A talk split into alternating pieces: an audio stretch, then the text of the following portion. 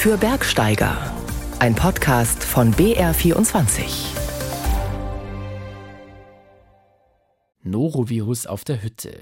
Auf mehreren Hütten in Oberstdorf mussten diese Woche Wanderer wegen Magen-Darm-Erkrankungen ausgeflogen werden. Der Deutsche Alpenverein appelliert an die Eigenverantwortung aller Berggeher. Jeden sollte klar sein, wenn eine Person Symptome hat, dann sollte ich lieber daheim bleiben. Auf nach Paris und zwar mit dem Rad. Das plant Katharina Kästler vom Podcast Bergfreundinnen. Das wird schon anspruchsvoll. Vor allem ist der Unterschied zur Alpenüberquerung, glaube ich, so ein bisschen, dass wir beim Fahrradfahren tendenziell sportlich mehr gefordert sind. Ne? Wenn wir 120 Kilometer, 1300, 1500 Höhenmeter am Tag fahren, also das äh, kann einen schon ganz schön fordern. Und Saisonstart auf der Augsburger Hütte in den Lechtaler Alpen. Hüttenwirtin Christine Denk ist voll in ihrem Element. Was auf der Hütte feiner ist, ist eigentlich das körperliche Arbeiten. Ich finde es gut, auf die Füße zu sein und ähm, hinzufassen. Und mich stört auch der lange Arbeitstag nicht. Ist eigentlich was Schönes und Bereicherndes. Mein Name ist Sebastian Nachbar. Herzlich willkommen bei BR24 für Bergsteiger. In Oberstdorf in den Allgäuer Alpen mussten diese Woche mehrere Gäste von Berghütten ins Krankenhaus geflogen werden. Der Verdacht Infektion mit dem Norovirus. Die Betroffenen litten unter extremen Magen-Darm-Beschwerden. Das Landratsamt hat zunächst empfohlen, den Aufenthalt auf den Hütten ringsum in Oberstdorf zu meiden. Die Lage hat sich dann relativ schnell beruhigt und es wurde klar, es gab viel weniger Patienten als etwa bei dem großen Ausbruch auf der Rappenseehütte im Jahr 2009. Wie man beim Deutschen Alpenverein damit umgeht und wie man sich als Gast vor Infektionen auf Berghütten schützen kann, das weiß Robert Kolbitsch vom DRV. Tom Fleckenstein hat mit ihm gesprochen. Norovirus ist uns nicht unbekannt. Es gab schon 2009 einen großen Ausbruch im Allgäu. Damals waren 450 Wanderer betroffen. Diesmal waren es nicht so viele, es waren 19, glaube ich. Gell? Ja, das hat auch einen Grund, weil wir haben dazugelernt. Unser Dank gehört zuerst mal den Einsatztruppen, die vor Ort dafür gesorgt haben, dass der Norovirus sich nicht weiter verbreitet hat. Also sind die Bergwacht, das Gesundheitsamt vor Ort, das Rote Kreuz, die Polizei, schnell vor Ort sind. Polizei war vor Ort, Johanniter. Vor allen Dingen auch unsere Huttenwirtsleute, die richtig reagiert haben, sofort die Einsatzkette informiert haben, damit dafür gesorgt wurde, dass es nicht äh, weiter verbreitet wurde. Wir haben aus dem Vorfall 2009 gelernt wir haben gemeinsam mit äh, Gesundheitsamt Oberallgäu und Gesundheitsamt Garmisch-Partenkirchen ein Projekt aufgestellt äh, zur Prävention und fürs Krisenmanagement, genau für solche Fälle damit alle Beteiligten auch sofort wissen, was zu tun ist. Und das ist mit ein Grund, warum äh, diese Ausbrüche, die ja immer wieder vorkommen, immer, wo viele Leute sind, gibt es solche Vorfälle. Die, man kann sie nicht ausschließen, man kann sie nicht verhindern. Und das führt eben dazu, dass es nicht mehr in diesem Umfang wie damals 2009 zu massiven Befall kommt. Das ist ja schon mal ein Erfolg, aber woher das Norovirus stammt, ist schwierig zu ermitteln. Hygienemängel wurden auf den Hütten ausgeschlossen. Das Landratsamt hat untersucht. Ebenso verunreinigtes Trinkwasser war auch nicht schuld. Die Übertragung vom Norovirus geht ja blitzschnell. Es reicht eine kontaminierte Türklinke mit der Hand anzufassen. Welche Konsequenzen zieht ihr jetzt nochmal aus dem aktuellen Fall? Und grundsätzlich gelten bei unseren Hütten dieselben Hygienevorschriften wie für alle anderen Betriebe im Tal auch. Auch was das Trinkwasser betrifft, wir müssen regelmäßig Trinkwasserproben abliefern, es folgen äh, regelmäßige Untersuchungen. Insofern, die Wirte wissen sehr genau, was zu tun ist. Die Reinigungskräfte wissen genau, was zu tun ist. Gerade auf den großen Hütten wird dort sehr viel Augenmerk drauf gelegt. Auch Corona das ist ja auch nicht allzu lang her, äh, hat uns alle sensibilisiert. Also es ist nichts Neues für uns. Was mache ich jetzt, wenn ich in den nächsten Tagen konkret vorhabe, auf die Rappenseehütte zu gehen oder auf eine andere DAV-Hütte im Raum Oberstdorf? Vor allen Dingen Eigenverantwortung. Jeden sollte klar sein, wenn eine Person Symptome hat, dann sollte ich lieber daheim bleiben. Ich glaube, da haben wir auch aus Corona sehr viel gelernt. Es kommt aber trotzdem immer wieder vor, dass es erst unterwegs dazu kommt und erkannt wird. Dann bitte einfach auch auf den Hüttenwirt zugehen. Ja, der Hüttenwirt kann einschätzen, ob mehrere Personen betroffen sind oder nicht und dementsprechend reagieren und natürlich auf die persönliche Hygiene achten. Ohne Krankheitsfälle ist in dieser Woche die Augsburger Hütte in den Lechtaler Alpen in die Saison gestartet. Sie liegt auf 2300 Metern Höhe an einer der wildesten Stellen der nördlichen Kalkalpen. Dort ist es eine besondere Herausforderung, ein Schutzhaus nach der neunmonatigen Winterruhe wieder in Betrieb zu nehmen. Georg Beierle war vor Ort. Ein bisserl ist es ja so, wie wenn wir auf Reisen gehen, hab ich bloß nix vergessen. Nur bei Christine Denk geht's natürlich um mehr. Ich habe immer persönlich ein bisschen Herzrasen mit äh, meiner Bestellliste, weil du nichts vergessen darfst. Ja? Sonst hast du in den nächsten sieben Wochen ein Problem. Das bedeutet immer äh, Gehirnwindungen anstrengen, um da wirklich alle To-Dos abzuhaken. Was beim Flugtag für die Helikopterversorgung vor zehn Tagen nicht bereitstand, das lässt sich oben nicht so leicht beschaffen. Ausgerechnet das Schankgas für die Bierzapfanlage hatte Christine Denk auf einer früheren Hütte schon mal im Tal gelassen.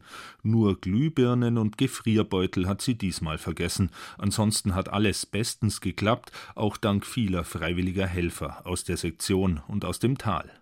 Ich glaube, das macht die Augsburger Hütte auch aus im Vergleich zu den anderen Hütten, die ich hatte, dass da die Talbewohner, die Grinner, wie sie heißen, und die Zammer und die Stanzer, die ähm, gehen halt gerne auf ihre Hütte. Und das ist auch ihre Hütte. Und wenn da was ist, da packt jeder mit an und hilft, ähm, die Brücke hinzufliegen, hilft, wenn es irgendwie um die Flugbelieferung geht.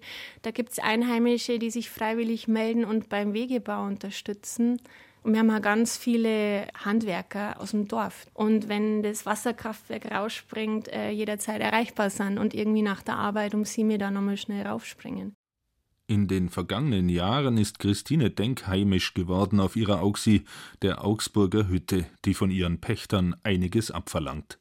Zehn Tage vorher gehe ich eigentlich rauf, weil wir ähm, ein paar Arbeitstage auch brauchen. Also sind wir so acht bis zehn Manntage, um die Hütte in Betrieb zu nehmen, Wasser einzulassen, Strom herzubringen, ähm, Lieblingsaufgabe WC-Anlage auszuschaufeln. Dann kommt irgendwann das Flugteam und wir werden eingedeckt mit so 15 Tonnen Lebensmittel ungefähr, die für sieben Wochen reichen müssen. Planung und Organisation sind die Paradedisziplin der Hüttenwirtin. Christine Denk arbeitet hauptberuflich bei einer großen Unternehmensberatung und das Know-how kann sie hier brauchen für ihre sommerliche zweite Passion, die Hüttenbewirtschaftung. Das Ziel ist am Ende eine Hütte zu bewirtschaften und dem Gast eine gute Zeit zu bringen und ähm, in den Bergen Zeit zu verbringen. Und am Ende musst du halt mit den Strukturen auch zurechtkommen, die dir das Umfeld dort halt bietet. Und wenn du nicht viel Wasser hast, ist halt eine Trocken-WC-Anlage auch eine Konsequenz daraus. Und das ist alle Jahre wieder die unangenehmste Schwelle vor dem Saisonstart. Bei uns ist es baulich leider so, dass es große Behälter sind, die ich nicht nach außen fahren kann, sondern wir schaufeln das aus. Mit so einer kleinen Gartenschaufel steht dann einer vor der Luke, ist vielleicht so DIN A4 Größe und schaufelt das in 10 Liter Eimer und gibt es weiter und der nächste schüttet es im Big Pack.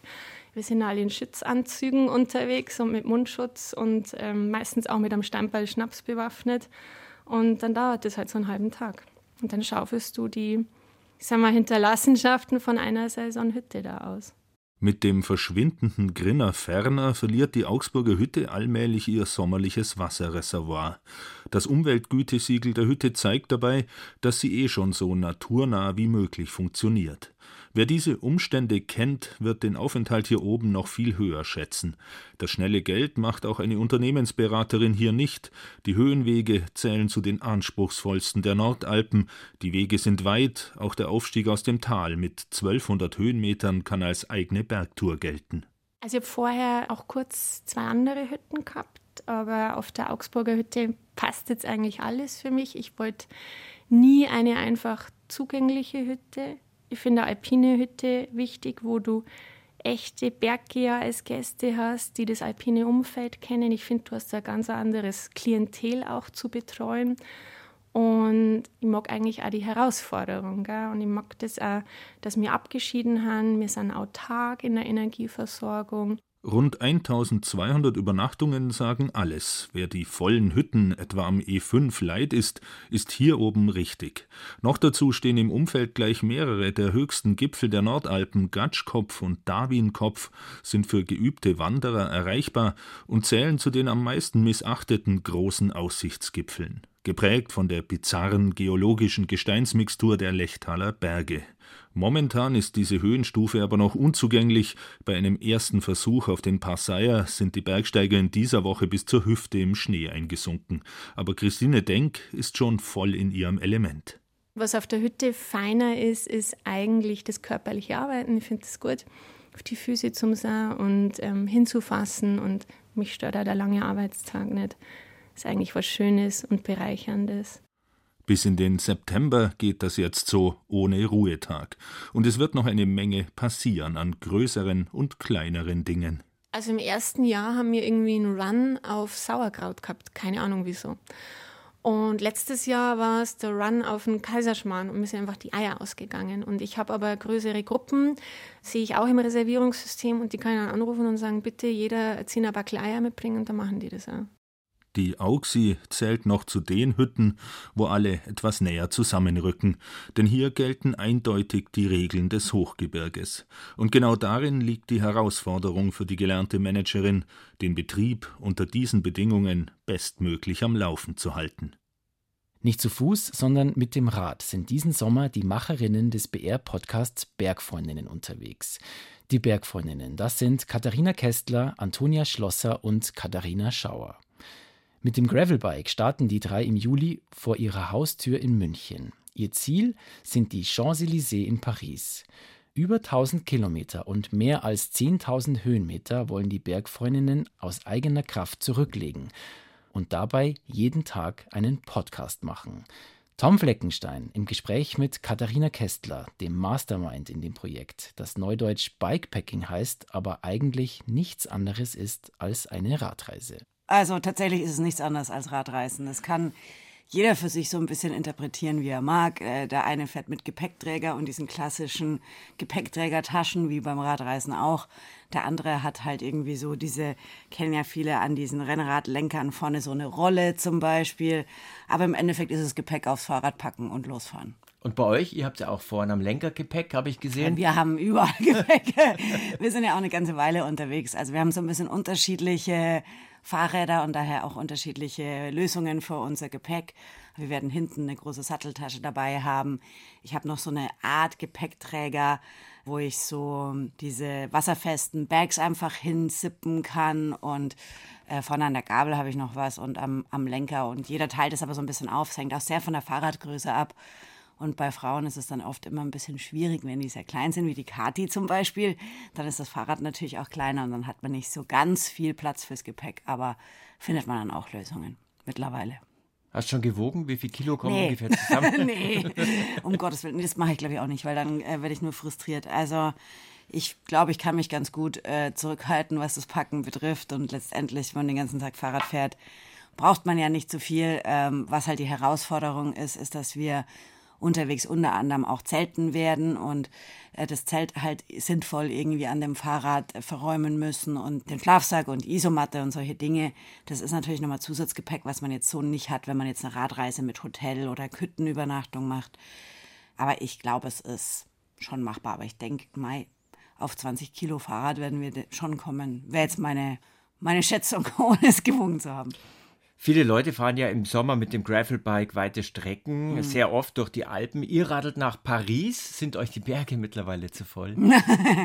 ja, also die Idee war tatsächlich, wie wir, wie wir angefangen haben, dieses Projekt zu planen, mal so ein bisschen was Richtung Mittelgebirge zu machen, weil also wir zumindest im Bergfreundinnen Podcast eine große Community haben, die halt nicht so nah an den Alpen wohnt, wie wir jetzt hier in München oder noch weiter südlich und ähm, die sich auch immer so ein bisschen gewünscht haben, dass man mal zeigt, welche anderen Berge gibt es denn sonst noch außer die Alpen? Und wir kommen schon recht nah hin. Also wir haben jetzt gerade die Strecke schon recht weit in den Süden geplant, ins Allgäu und über Kempten und über den Bodensee. Man kann natürlich viel direkter nach Paris fahren und fahren dann über den Schwarzwald und eben auch in die Vogesen und so. Also durchaus ja bergig, hügeliges Gelände, aber eben nicht die Alpen. Und bist schon fit? Gute Frage. Äh, gerade fühlt es sich nicht danach an, aber ich glaube, jeder, der schon mal länger trainiert hat oder größere Projekte äh, vorbereitet hat sportlich, der weiß, dass es auch mal Tiefs gibt kurz vorher. Und eigentlich glaube ich schon. Also ich hab, bin relativ viel Fahrrad gefahren. Ich kann lange durchhalten. Spannend wird tatsächlich einfach diese vielen, vielen, vielen Tage aufeinander. So viele Tage am Stück saß ich jetzt noch nicht auf dem Rad und die anderen beiden auch nicht. Also das wird tatsächlich das, was dann zeigen wird. Schaffen wir das auch jeden Tag 100 Kilometer fahren und zwar nicht nur zwei, drei, vier, sondern halt 15. Und mental, äh, du hattest ja mal einen schweren Radunfall, ja. bist sogar im Koma gelegen. Ja. Schwingt die Angst manchmal noch mit beim Radlfahren? Nee, eigentlich nicht. Ich bin ähm, vorher schon jetzt nicht so ein angstgesteuerter Mensch gewesen und das bin ich zum Glück jetzt auch nicht. Natürlich ist man vorsichtiger oder fährt vielleicht auch anders, aber es ist jetzt nicht so, dass mir Fahrradfahren Angst macht, weil das ist am Ende des Tages halt einfach dumm gelaufen, wenn man so sagen möchte. Was ist, wenn es tagelang regnet, wenn ja. jemand Schmerzen hat, wenn die Räder kaputt gehen? Habt ihr vorgesorgt? Ja, also ähm, ich hoffe nicht, dass es tagelang regnet. Mai, es gibt dann immer zwei Möglichkeiten, gerade wenn es regnet, ähm, entweder durchziehen und einfach auf kürzesten Weg die Strecke fahren. Ich habe ja schon die Strecken so geplant, dass sie auch schön sind, ne? nicht nur von A nach B, sondern dass wir da landschaftlich, äh, kulturell verschiedene Dinge sehen, erleben können und im Zweifelsfall muss man dann halt sagen, ja, wenn es jetzt wirklich schüttet, dann fahren wir einfach den direkten Weg und uns ist egal, ob da jetzt eine Aussicht wäre, weil die sehen wir gerade eh nicht bei dem Wetter. Technische Dinge, klar, also da ähm, hat, glaube ich, jede von uns A, die richtigen Ersatzteile dabei und zum anderen selber, also ich werde auf alle Fälle nochmal alles machen vorher. Also ich werde einfach vorher nochmal einen Schlauch flicken und vorher nochmal die Schaltung einstellen und so damit ich es einfach, weil ich es jetzt auch nicht ständig mache, weil da mit dem Rad nicht so viel ist, einfach noch einmal gemacht habe und auch wirklich dann parat habe in der Situation, wenn man es halt braucht, wenn man neben der Straße steht und ganz viele Autos vorbeizischen und man schnell das eigentlich lösen möchte, das Problem. Und Schmerzen, das ist so ein bisschen die Blackbox. Ne? Also ich hoffe, dass es uns gut geht und dass jetzt keiner irgendwie Knie ist hier dann so ein Ding bei so langen Fahrradtouren oder Rücken auch oft das kann man ja so ein bisschen abfangen, dadurch, dass man halt viel vorher fährt, aber man weiß es nie, es kann immer irgendwas sein. Und dann haben wir schon die Möglichkeit, auch einfach äh, Pausentage zu machen. Zwischendurch ist ja auch eine schöne Wanderung geplant, habe ich gesehen. Natürlich. Also äh, wir können jetzt nicht nur aufs Fahrradfahren kaprizieren. Nein, äh, wir wollten natürlich, wenn wir dann schon mal in den Vogesen sind. Wir sind ja in der Bergsteiger-Redaktion. Eben, genau. Wollten wir auch den Felsenweg, der übrigens seiner Beschreibung nach durchaus äh, alpin daherkommt, den wollen wir uns anschauen in den Vogesen. Und es ist, glaube ich, ganz gut, dann einfach mal einen Tag abzusteigen und mal ein bisschen andere Bewegungsmuster zu machen, damit man es nicht verlernt. Und dann soll es ja jeden Tag einen Podcast von euch ja. unterwegs geben. Da habt ihr euch ja auch viel vorgenommen. Da haben wir uns auch viel vorgenommen. Da haben wir ja schon so ein bisschen Erfahrung von unserer Alpenüberquerung. Da haben wir das ähnlich gemacht.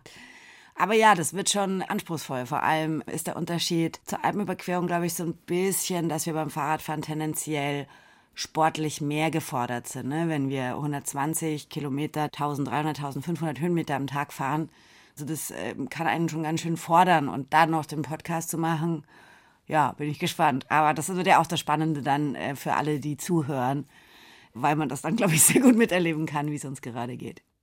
Den Podcast Bergfreundinnen, den gibt es übrigens zu hören in der ARD Audiothek. Nicht viele Berge haben solch einen Bezug zur Mythologie wie der Huven am Nordfjord in Norwegen. Wer mit der Seilbahn Richtung Gipfel des Huven fährt, kann eine Menge über die nordische Mythologie lernen. Andreas Pehl war dort unterwegs und hat Geschichten mitgebracht von achtbeinigen Pferden, Wikingergöttern und vor allem von zwei Raben. Odin den eh, klokeste und mächtigste Guden i norrøn eh, Mythologie. Hugin und Munin heißen die zwei Raben, die Gott Odin als ständige Begleiter an seiner Seite hatte. Das erzählt mir Kurt.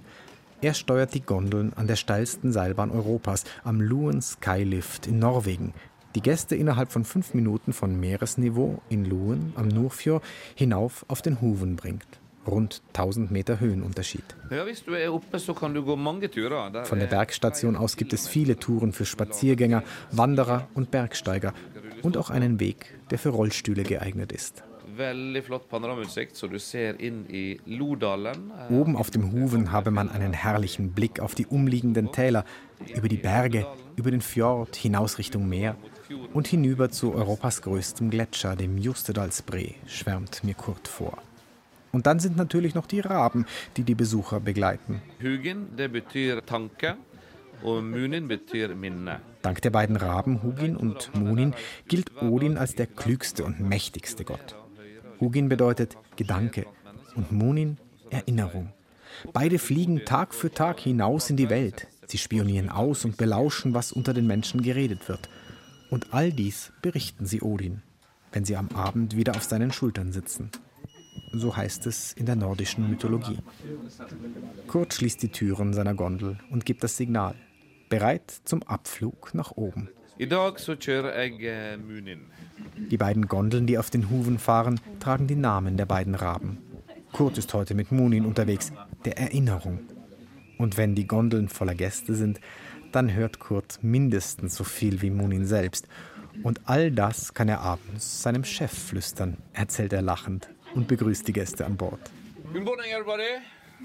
Morning and welcome to Luan Skylift. Heute geht die Fahrt erst einmal hinein in den Nebel, der dicht und grau über dem Gipfel hängt, von wegen Panorama. Aber Kurt meint, es könnte noch aufreißen. Munins Wort in Odins Ohr. Hopefully the fog will clear up soon, but you never know. You're welcome. Enjoy the fog.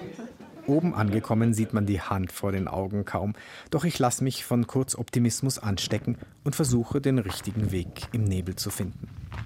Das geht recht problemlos. Das Wegenetz ist hier nahe der Bergstation doch sehr eindeutig. Und dann, ganz langsam, reißt es tatsächlich auf. Zunächst zaghaft, dann immer deutlicher tauchen Himmel, Bergkulisse und Fjord aus dem wattigen Weiß auf. Auch Anania und Brian aus Bournemouth haben sich vom Nebel nicht abschrecken lassen und strahlen jetzt mit der Sonne um die Wette. It was it's totally unreal. We, we came up and it was cloudy, we were a bit disappointed, and we started walking up and the clouds like and the view across there. Amazing, totally amazing. Love it. It's unbelievable. Beinahe wären auch sie, wie einige andere Gäste, direkt von der Bergstation aus gleich wieder ins Tal gefahren. Jetzt freuen sie sich umso mehr, doch noch ein paar Schritte vor die Tür gewagt zu haben. We arrived as people were leaving. They wouldn't have experienced any of this. They'd have come up, looked at the cloud, been disappointed, and they went straight back down again. And then it started to clear. Während Anena und Brian auf ihrer Gipfelrunde weiterwandern, zieht es mich zurück zur Bergstation. Inzwischen ist aus dem Nebel ein überdimensionales Hufeisen auf einem Felsen aufgetaucht. Kurt erklärt mir, warum auf dem Gipfel hier dieses Hufeisen steht. Eigentlich klar, der Berg heißt ja Huven, das bedeutet Pferdehuf. Doch hier war kein normales Pferd unterwegs. Dieser Huf gehört Sleipner, dem achtbeinigen Pferd Odins. Odin war ute, han kunne også kle seg om som en menneske, reise rundt. Als Odin nach einem Ritt auf die Erde wieder hinauf in den Himmel wollte, hatte er nicht mit dem starken Westwind gerechnet, der hier am Nordfjord so oft weht und dem wir heute den blauen Himmel zu verdanken haben, erzählt Kurt. Deshalb rutschte Sleipner ab und musste auf dem Gipfel des Huven notlanden. Og så måtte han lande her oppe i fjellet på nødlandet, så han sette alle hestehovene bang i fjellet. Seine Hufe schlugen auf den Felsen ein, und bei der Gelegenheit brach ein großes Stück heraus. Seither hat der Berg von oben betrachtet die Form eines Hufeisens. Og derfor har vi også en hestesko på toppen av hoven. Andreas Pehl war für uns auf dem Huven in Norwegen unterwegs. Wer es sportlicher mag, alternativ zur Fahrt mit der Seilbahn gibt es auch einen spannenden Klettersteig Richtung Bergstation oder einen ganz normalen Wanderweg.